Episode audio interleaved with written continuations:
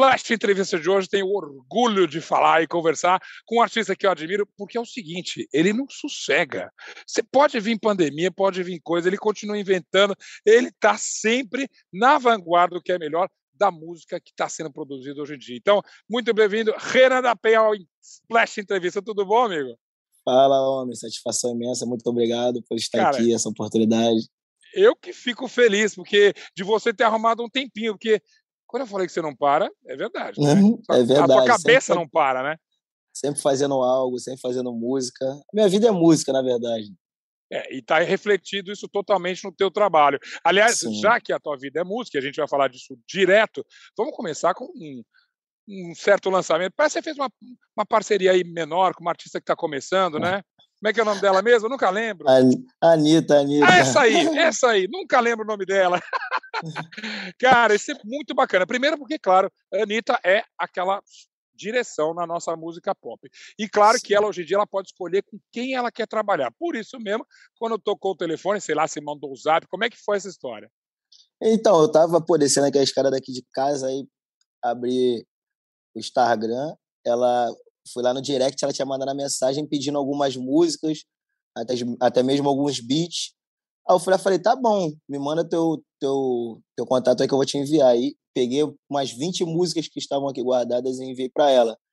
Dentro dessas 20 músicas, ela escolheu duas, que foi Modo Turbo, que ela gravou com a Luísa Sonza e com a ah, Pablo Vittar. Sim. E a outra foi Sextou, que ela gravou comigo. Aí foi, consegui, pô, acertar duas aí com ela. dois projetinhos, dois projetos. E que não são nada fracas. Ela acessou, eu acho que é um super hit pop ali, mas aí fiquei na dúvida. Você já tinha essas músicas? Ou quando a Anitta te chama para gravar, você fala, bom, vou, deixa eu focar aqui, vamos fazer uma coisa para a Anitta. Qual é o, o esquema ali? Não, tipo, a gente sempre estoca trabalho, entendeu? Desde que a, a, começou a pandemia, eu me reuni com meus amigos que são DJ também, é, e a gente deu uma recuada para analisar o mercado, porque estava, tipo assim, tudo muito confuso como que o mercado ia ficar. E dentro dessa de analisar o mercado, fazendo música diariamente, a gente produziu 61 faixas. Uau! É. é e dentro dessas 61 faixas estavam incluídas Sextou e Modo Turbo. Sei. E aí, aí ela acabou usando essas. E, e mas nesse processo, Aí te pergunto como é que é a Anitta como parceira. Ela, ela, ela interferiu, ela deu palpite, vocês mexeram um pouco, ela gravou exatamente como você mandou? Não, ela, ela é muito aberta a sugestões. Na parte de gravação ali foi super de boa. Gravei na casa dela mesmo, entendeu? Ela me convidou para ir lá na casa dela, tem um estúdio em casa. Aí gravamos, mas aí no processo de criação do clipe, ela que coordenou tudo, entendeu? Ela que tá, tava ali como? Não é que um Steven Spielberg, ela estava ali como? É, ela, mas justamente quando tem uma interferência dela, é uma interferência positiva ali. Você, Muito. obviamente, gosta, era, era um, não um sonho assim, mas você, no estágio que você está de música, trabalhar com a Anitta é um, é um upgrade, assim, né? Sim, claro, é uma, é uma realizar uns, tipo assim, como a gente pode dizer, sempre tem um artista que marca uma década. uma geração duas, aí, claro. É, é uma, uma, né? uma geração. E dentro dessas gerações sempre tem um artista que se destaca e nós sempre vai querer estar ali do lado daquele artista ou sempre estar tá fazendo um trabalho. E claro. nesse momento, há anos, né, cara? Desde, vamos botar aí que uns, uns seis anos, daí a Anitta vem se destacando de uma forma vou, impressionante. Não, vou até te falar, ela apareceu, ainda estava lá no Fantástico, ela apareceu em 2010, aí 2011, e aí, mas você tem razão, há uns seis anos, aí ela foi para a estratosfera ali, justamente, né? Sim. Por isso, é uma honra trabalhar com ela, eu imagino. É uma honra, é uma, como é que eu posso te dizer? Ela é uma máquina de trabalho, né? Tipo assim, chega a ser uma coisa até, chega, é, eu não sei, é, chega a ser uma coisa até meio confusa para mim, que quando eu chego perto dela, eu fico meio com medo, entendeu? Eu fico assim, pô, parece que é, parece que ela não é, é desse mundo, parece que ela... Igual o Travis Scott, eu olho pro Travis Scott e o Michael Jackson. O Michael Jackson Sim. também, eu olho... Tu não, não consegue achar o Michael Jackson um ser humano, entendeu? Acho que é outra coisa. Igual ela. Vem cá, ô Renan, mas você também já está construindo uma carreira para você que daqui a pouco alguém pode fazer o mesmo elogio para você, cara, porque eu acho que tem isso na música, eu, de música eu entendo, e tem sempre os caras que são meio aquela, dá o toque de ouro ali. Qualquer coisa que vocês encostam é, faz sucesso. E eu acho que o funk carioca, mas o pop no Brasil em geral, tem uma geração muito boa de DJs e produtores. E você faz parte dela, né? Pô, muito obrigado. É... São 13 anos no funk, eu precisei de 10 aí para poder se destacar e as pessoas é. É, olhavam o meu trabalho, mas eu sempre vim dando fruto pro funk, mesmo quando eu era anônimo, conseguia destacar algumas músicas no mercado, entendeu? Então é para mim é muito gratificante hoje em dia as pessoas como é que eu posso te dizer? Antigamente o nome do MC vinha na frente, entendeu? O Sim. MC era era atração, era o destaque, e o DJ ficava ali na parte de trás, mas sempre estava ali. Hoje em dia as pessoas olham para mim, pô, espera o lançamento do Renan da Penha, tipo, me claro. posicionando tão grande quanto o MC, tão grande quanto algum outro artista de qualquer outro gênero, entendeu? Então, para mim, eu acho que quebrando essa barreira, não só para mim, mas como para outros DJs de comunidade, é algo que, tipo, acho que me sinto realizado, entendeu? Realizado Total. na profissão, assim, entendeu? Porque antigamente, eu tiro, por exemplo, é, os DVDs da Furacão 2000 era só baseado em MCs, entendeu? Exatamente, mas, exatamente. Mas mas os DJs sempre estavam ali. O DJ é meio que um maestro dentro ali do funk, ali, do hip hop. Ele tá ali é. tocando por, por, por MC, ele tá ali produzindo. Então, o, o DJ sempre estava ali, mas ele não aparecia, entendeu? Não tinha tanto destaque. Eu mesmo, quando tocava nos shows, posicionavam as bandas de pagode, posicionavam outros artistas de outros ritmos, mas nós DJs sempre ficava atrás do palco ou do lado do palco, nunca em cima do palco, entendeu? Então, Mas isso, hoje... olha, hoje mudou totalmente, não tem a menor dúvida disso, né? Graças Aí, a Deus. Agora, você falou uma coisa super interessante, que isso é importante, inclusive, para ressaltar o trabalho da comunidade. Você é um cara que é muito ligado à comunidade é, e bota isso no seu trabalho, né? Você tem, você tem muito orgulho disso, né, Renan? É, eu acho a comunidade um, como é que eu posso falar, a região muito pouco explorada, por quem uhum. realmente deveria explorar. E isso aí já se provou muitas vezes quantas pessoas que vieram do mesmo lugar que eu não quebraram barreiras Sim. excepcionais. Então, hoje eu fico, como é que eu posso te dizer, um baile de comunidade. As pessoas olham um baile de comunidade às vezes só como um baile de comunidade, mas eu não. Eu olho ele como uma boate na Sim. qual eu posso eu posso coordenar as minhas músicas, eu posso divulgar os meus trabalhos e ajudar os meus artistas e como outros artistas anônimos, entendeu? Por causa que, como o MC Rebeca saiu do meu baile lá da Penha. Exato. O Cris, Dorjo, entre outros e outros artistas, saíram de dentro do meu baile. Então, eu acho uma importância enorme, que ali é um lugar mágico, as pessoas vão para curtir, é, ouvir música mesmo, criar tendências, modas, e, tipo, não tem ninguém por nós, entendeu? Claro. Então, acho que é, é só realmente nós por nós e quebrando essas barreiras. Agora, para trabalhar isso, você, quem é de comunidade, tem um trabalho quase dobrado. Você enfrentou preconceito, talvez enfrenta um pouquinho até hoje, um pouquinho não, né? Muito. Você já teve problema com a lei e isso pesa na carreira. Como você administra tudo isso? Como é que foi essa esse é meio clichê, mas esse salto por cima disso. Você teve que, eu acho que se exige do artista da comunidade um esforço ainda maior para chamar atenção e para se firmar como um artista. É meio que complicado, né? Porque a gente vem vem de lá meio que sem a a gente só vem com talento, a gente não tem a base de nada. Então aí, como eu disse, eu tenho 13 anos de funk, 10 anos e só agora, dentro da minha carreira, que eu estou aprendendo, estudando teoria musical, por causa que agora eu tenho condições de estudar. Antigamente eu não tinha. Então, para você não, ver é... como.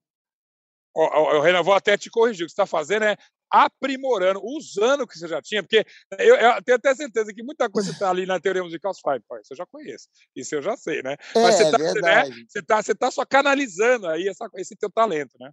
É verdade, mas por causa que, tipo, as, é, cada vez que, conforme a gente vai crescendo, as críticas vêm tanto boas como, como ruins. Então, tipo, eu não quero que o funk se limite, eu quero que ele se expanda cada vez mais para a gente uhum. poder estar tá em, em mais lugares. Então, eu estou buscando trazer isso tudo para o funk de favela, que por mais que seja a base de tudo, que se a gente parar de produzir funk, eu acho que como é que eu vou te explicar essa minha visão? Eu encaro o funk como uma pirâmide, entendeu? Sim. Então a pirâmide é feita de tijolos. Tem os tijolos de baixo e os tijolos de cima. Se os tijolos de baixo cair, o que, que acontece com a pirâmide? Obviamente. Então, eu acho, então, existe o funk aqui da comunidade que fica embaixo e o funk pop, entendeu? Então, Mas tem que ter da... essa base aí, essa base é que é importante, é isso que você está falando. Né? Então, né? se o funk de comunidade parar de produzir, o funk pop também para de produzir. Então, ele, o funk vai parar de ser pop, ele vai se tornar só o pop, entendeu? Claro. Ele vai deixar de ser o funk. Então, a gente cria tendências, a gente cria moda, a gente cria claro. tudo. E meio que essas pessoas que criam tudo, muitas das vezes não são reconhecidas, não têm a visibilidade que deveriam ter, e muitas das vezes têm as suas ideias roubadas, têm as Sim. suas ideias pegas. Então, é, é, é isso que eu estou tentando buscar agora para mim, não só para mim, mas sim para as pessoas que estão ao meu lado, que eu amo. E como você disse, daquela barreira que eu tive que enfrentar, não vou negar que quando eu saí da situação que eu estava, saí muito da mente muito bipolar, muito confuso, sem entender. Foram sete meses. Eu sei que sete meses, para algumas pessoas aqui fora, é rápido, é no estalar de dedos. Mas, não, mas se você foi... tá preso, cara, aí é infinito aquele tempo. Né? Foi, foi infinito e mexeu muito com a minha cabeça. Eu não reconheci algumas coisas, eu não vi que o mundo já tinha mudado em sete meses, então uhum. eu, me expressei, eu me expressei mal muitas vezes. É, eu tive atitudes que eu queria corrigir e hoje eu meio que entendi realmente é, qual era a minha posição, entendeu? Porque eu, eu, eu, Renan, eu mesmo nem entendia qual era a minha posição. Hoje é, eu vou lá na minha comunidade, uma criança fala que quer ser igual a mim, entendeu? E eu uhum. ficava, tipo assim, rindo. E quando a pessoa fala que quer ser igual a você, a gente tem que criar responsabilidades, entendeu? A gente tem que criar, é, como é que eu posso dizer, uma figura. Você passa a ser o exemplo, cara. Você é, é o exemplo, né? que faça honrar que faça honrar aquilo. Então, é disso que eu estou em busca no momento, de ser uma pessoa melhor e honrar cada vez mais o nome da minha comunidade e se honrar, claro, é digno de chegar onde eu cheguei. Totalmente, merecidíssimo. Agora, esse período de sete meses que você falou é importante porque você fala, é, primeiro, acho que você focou na tua arte. Acho que, pelo que você falou aí, dá para entender que se é, a, a, tua arte era a tua saída. Você vai se firmar, é, pra, é pela arte que você queria ser conhecido, justamente. Mas Sim. também te perguntou dessa dificuldade que parece, por será que eu estou mais visado? Por que eu faço funk? Eu estou aqui nessa situação porque eu tô mais, porque eu sou de comunidade? Eu tinha uma sensação de falar assim, eu, eu preciso superar tudo isso. Tipo, não, eu, não, eu não sei. Para mim, tipo, a perseguição eu, quando você diz isso aí, você diz em, em, volta da perseguição que eu sofri na época, é isso Exato. que você quer dizer? Exatamente. Então, eu na minha na minha visão, cara, eu fico tipo assim, se perguntando como que aquele baile acabou sem nenhum projeto de lei, o funk hoje é um patrimônio cultural e um baile daquela magnitude 25 mil pessoas num baile de favela e o Estado acaba com o baile. Então, a minha mente já é muito maluca, a minha mente já vai muito à frente. Eu fico me perguntando como é que deve ser para o Estado entrar 25 mil pessoas dentro de uma comunidade e pessoas vindo de outros estados para curtir e o Estado não ganhar um centavo com aquilo. Eu acho que fica isso, essa questão na minha mente e a, ainda mais que o Estado só visa o baile de comunidade como é, uma fonte de, de lucro para o crime, ele uhum. só visa é, uma fonte de lucro para o crime se armar, mas ele nunca visa as pessoas ali da comunidade, que são os barraqueiros que estão ali no baile, a tia que está vendendo ali o, a sua bala, o seu salgado, o seu lanche, uhum. e, a, e, a, e, a, e as muitas mais centenas de pessoas que eu posso comprovar que trabalham ali no baile legalmente Sim. e não tem uma forma, como é que eu posso dizer, é, legal de fazer isso. Porque o baile de comunidade ele acontece. Toma aí, tá acontecendo. Sim, entendeu? sim. Não tem. Renan, esse baile, dessa maneira como você viveu, aprendeu, né, ensinou, inspirou, ele acabou, você acha? Da gaiola?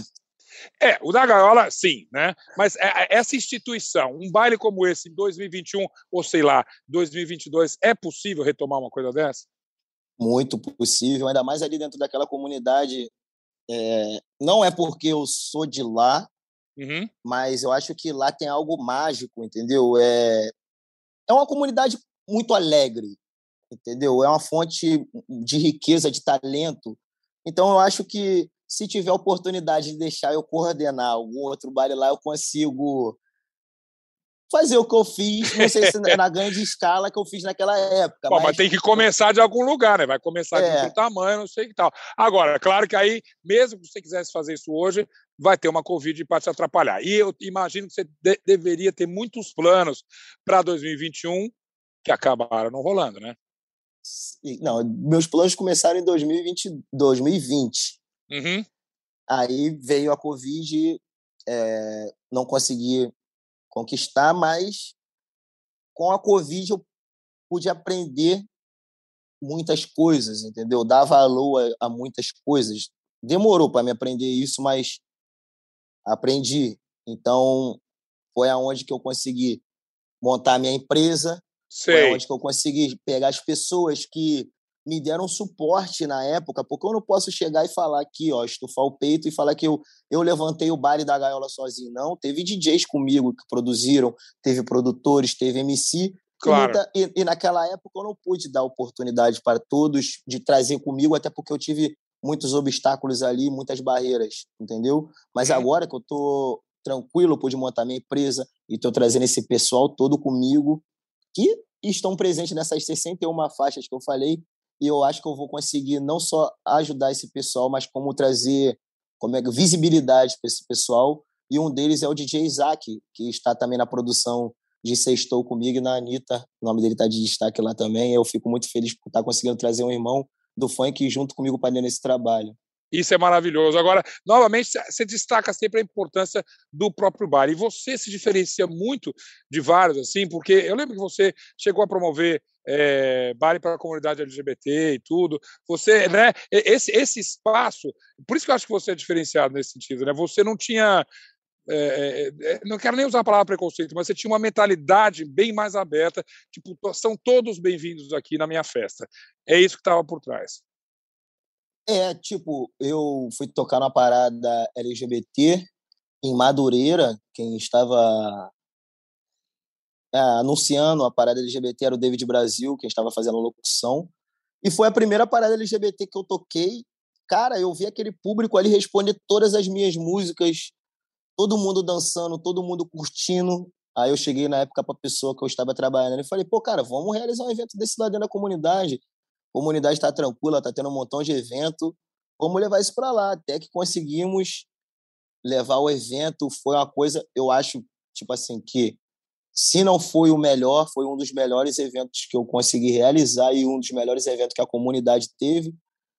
E pô, ah, hoje, eu, eu, até hoje, tipo, tem pessoas que me mandam mensagem depois Mas de isso é bom. Anos. É, é um super elogio, cara. Isso é super bom. Posse de Bola é o podcast semanal do All Sport sobre futebol. Às segundas e sextas-feiras, eu, Eduardo Tironi, converso com Juca Kifuri, Mauro César Pereira e Arnaldo Ribeiro sobre o que há de mais importante no esporte favorito do país. Você pode ouvir o Posse de Bola e outros programas do UOL em uol.com.br/podcasts, no YouTube e também nas principais plataformas de distribuição de podcasts. Você saiu da Penha, né? Sim. E isso mudou o que na sua vida? Você sente falta de lá? Ou você, na verdade, saiu no endereço, só no CEP, mas você continua lá? Sair da Penha significou o que para você? Foi uma, uma, barreira muito grande, não vou negar para você, por causa hum. que a gente tem uma rotina, né, cara? A gente tem nossos amigos que a gente cresceu ali, mas eu tinha que entender que eu não, eu não poderia ficar mais ali naquela, naquele local, por causa que até as pessoas vai ser um pouco difícil as pessoas de fora da comunidade entender qual é a nossa real rotina uhum. e elas não associar uma coisa à outra, entendeu? Como todo mundo está cansado de saber que tem um vídeo apertando a mão de um bandido na comunidade. E, tipo, eu não posso fugir da minha realidade. Como é que seria eu estar tá famoso na época igual eu estava, estar tá ali dentro da comunidade e virar cara para quem está ali há anos, eu conheço e não, não tenho como negar para ninguém isso e nunca vou uhum. negar. Uhum. Então, uhum. tipo, as pessoas de fora que não vivem aquilo ali, realmente elas sempre vão associar a, a você as coisas negativas. as coisas negativas, o que tem aquilo ali dentro da Sim, né? comunidade, né? mas elas têm que entender que aquilo ali não é culpa minha, não é culpa dos moradores, não é culpa de ninguém, aquilo ali está ali há anos e nunca mudou. Então, mediante a isso, eu realmente fiquei com medo, não vou negar, eu uhum. pô, vou ter que passar na comunidade, pô, vou ter que apertar Sim. a mão das pessoas que eu conheço e uns amigos ganham um caminho, outros ganharam outros, eu ganhei claro. o meu, mas eu não posso deixar de falar com a pessoa por causa disso, entendeu? Então, eu fiquei com medo de acontecer o que igual aconteceu e preferi sair da comunidade por causa disso. Não foi um, ah, um pretexto para sair da comunidade, porque sim, sim, então sim. Lá, lá atrás eu já tinha condições e não saí, eu não queria, eu queria comprar uma casa boa ali por perto e ficar ali, entendeu? Mas não tinha como, realmente, conforme foi crescendo, eu fiquei com medo e essa saída é, não é uma ruptura, como eu disse. Você, você ainda está conectado com a comunidade. É Sim, eu estou né? sempre né? lá. Eu estou é. sempre lá na comunidade. Sempre eu estou lá fazendo um projeto, gravando algum MC, fazendo alguma coisa. Sim. Agora, Renan, essa linha que você falou é muito fina. Você falou tem gente que segue um caminho, tem gente que segue outro caminho. Você, obviamente, seguiu o caminho da arte, da música e tudo. É, é muito difícil entender essa realidade. O que, que, o que, qual é essa linha fina, cara? Por que, que, que, você, que você tem alguém que é como você, que fala, vou apostar no positivo, e um, alguém que, obviamente, toma o caminho do tráfico, alguma coisa assim? O que, que define isso? É, eu sei que você não tem essa resposta mágica, mas tentando entender o que acontece. Ah, tipo, eu não posso falar assim agora de imediato, que ah, o que define é o caráter da pessoa. Hum. Porque eu já vi amigo meu tomar porta na cara de entrevista de emprego e depois agarrar na vida do crime porque estava com o filho para sustentar, entendeu? E eu também já vi amigo, eu também já vi amigo meu entrar para a vida do crime de embriagado mesmo, de bobão. Ah, eu quero sucesso, eu quero andar armado e tá pagando hoje por isso. Um amigo meu Sim. mesmo. Tipo, entrou para essa vida aí porque quis, entendeu? Dessa Sim. forma que eu tô, eu tô falando. Entrou porque quis é, é, luxo, quis mulheres, quis andar armado e agora ele está pagando por isso. Então, é necessidade. Como eu estava preso, eu tive a oportunidade de estar com esse tipo de pessoa, então ali a gente ouve um monte de história, né, de como as pessoas foram presas em corte claro, elas claro. foram presas. Então tem muitas pessoas que realmente, pô, roubou, fala para mim, pô, lá dentro não tem como mentir, né, cara? Pô, roubou por necessidade, entendeu? Assaltou por ah. necessidade, e muitos falam que roubou porque estufa o peito. Fala, roubei mesmo, a minha vida é essa, então, é aquilo, é, vai de pessoa para pessoa, entendeu? Como eu te é... falei, a linha é fina, cara, mas também nesse sentido, acho que você tem um trabalho, pelo menos o desejo, de estimular que. Ou, estimular não, de evitar, tentar evitar que isso aconteça. Você tem uma consciência de trabalho social. O que, que você faz nesse sentido? Como é o, o que, que o artista, o Renan artista, faz para driblar isso aí? Eu, como é que eu posso te dizer? Eu tenho muitos projetos, né, cara, mas nem todos eu posso realizar. Sim. É... Toda vez que eu, eu tenho a oportunidade de tirar a pessoa de um laço que ela esteja perto de se laçar, eu faço o possível. Como é a primeira pessoa que eu estou abrindo essa matéria aqui, é, é, você, esse projeto, eu tinha, eu, eu tentei buscar um projeto na qual pudesse visitar os presídios uhum. porque tem muitas pessoas lá dentro que escrevem, compõem, e encontrar essas pessoas que escrevem e compõem e ajudar de alguma forma, porque tem muitas letras boas, a gente pode pegar essas letras e botar para outras pessoas gravar enquanto aquela pessoa cumpre aquela pena e certo. de uma forma ajudar financeiramente, pagando aquela letra, é, registrando tudo certinho, para que a família possa receber o direito daquela música e o cara sair dali com outro pensamento, porque não tem outro pensamento lá dentro. O pensamento para sair dali, o nosso sistema é, penitenciário é muito precário nisso, não ajuda sim, em nada, sim. não tem um psicólogo, não tem nada, e a tendência é cada vez eles saírem pior de lá. Então, hum. eu tento buscar, de uma forma ou de outra, sempre eu, quando eu estou perto de uma pessoa que eu tenho conexão, que tem é, a proximidade nesses locais, eu tento fazer um pedido. Se a gente pode realizar algum projeto, porque a igreja sempre vai dentro do presídio, a igreja sempre está lá é, pregando a palavra. Então, acho que nós que temos a oportunidade de mudar a vida dessas pessoas, até mesmo se não mudar financeiramente, mudar o pensamento de buscar algo melhor, entendeu? Acho que a gente deveria ter essa oportunidade e eu vou buscar isso em é, eu vou buscar esse projeto de visitar os presídios e tentar tirar essas pessoas, pelo menos tirar o pensamento delas de sair daquele lugar para ir para um, um, lugar pior, entendeu? Essa sim, é que você me entende. Bom, você é cheio de sonho isso é maravilhoso. Agora, eu soube outro dia, vendo uma entrevista tua, que teu sonho é conhecer um estúdio de Hollywood, isso é verdade? Não. É... Você, é, você é louco pro cinema, que para mim já marcou vários pontos com isso. Eu já adoro. Gostou da Viva Negra, não? Pô, não assisti ainda a Viúva Negra. Agora você me decepcionou, cara. Agora... Não, eu, eu, eu sou. Eu, eu gosto muito da Marvel, mas eu curto mais a DC, entendeu? Tá, tá bom, não vamos, não vamos entrar nessa briga.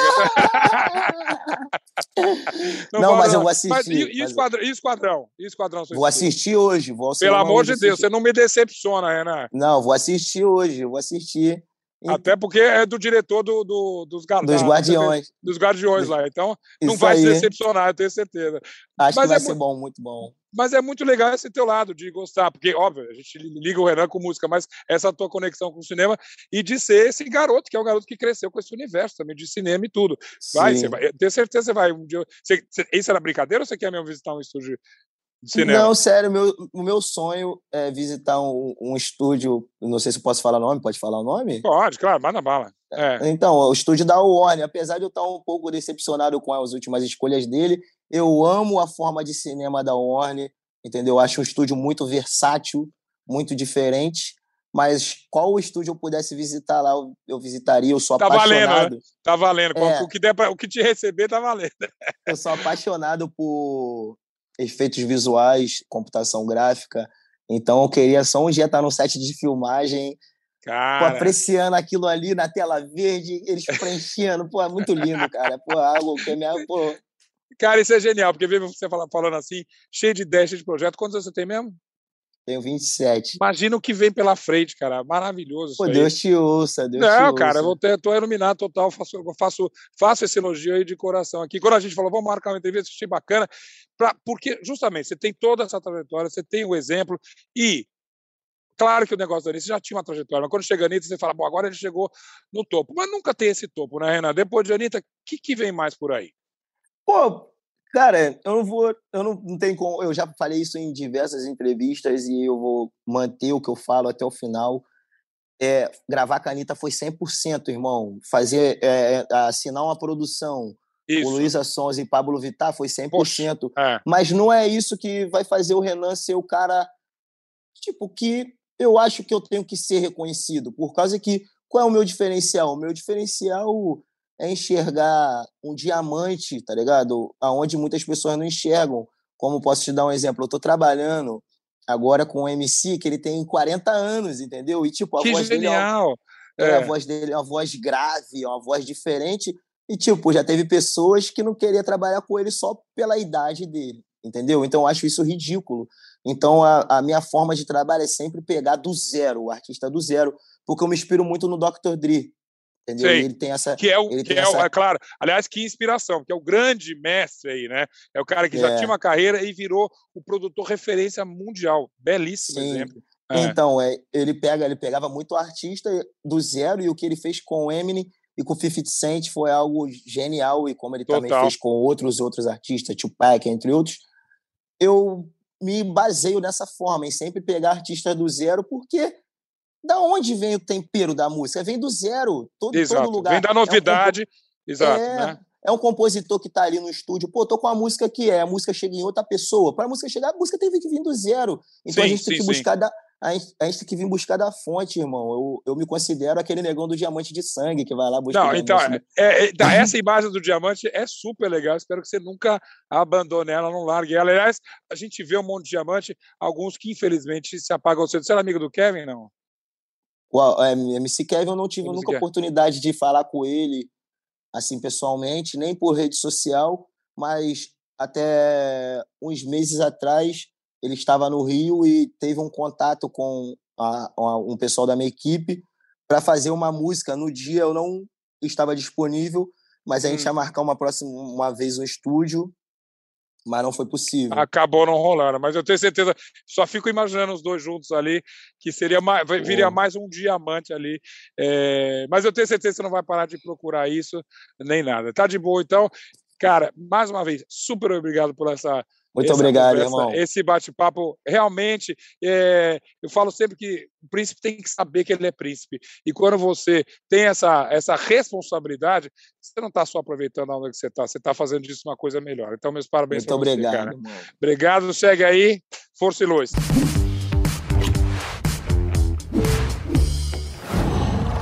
Qual?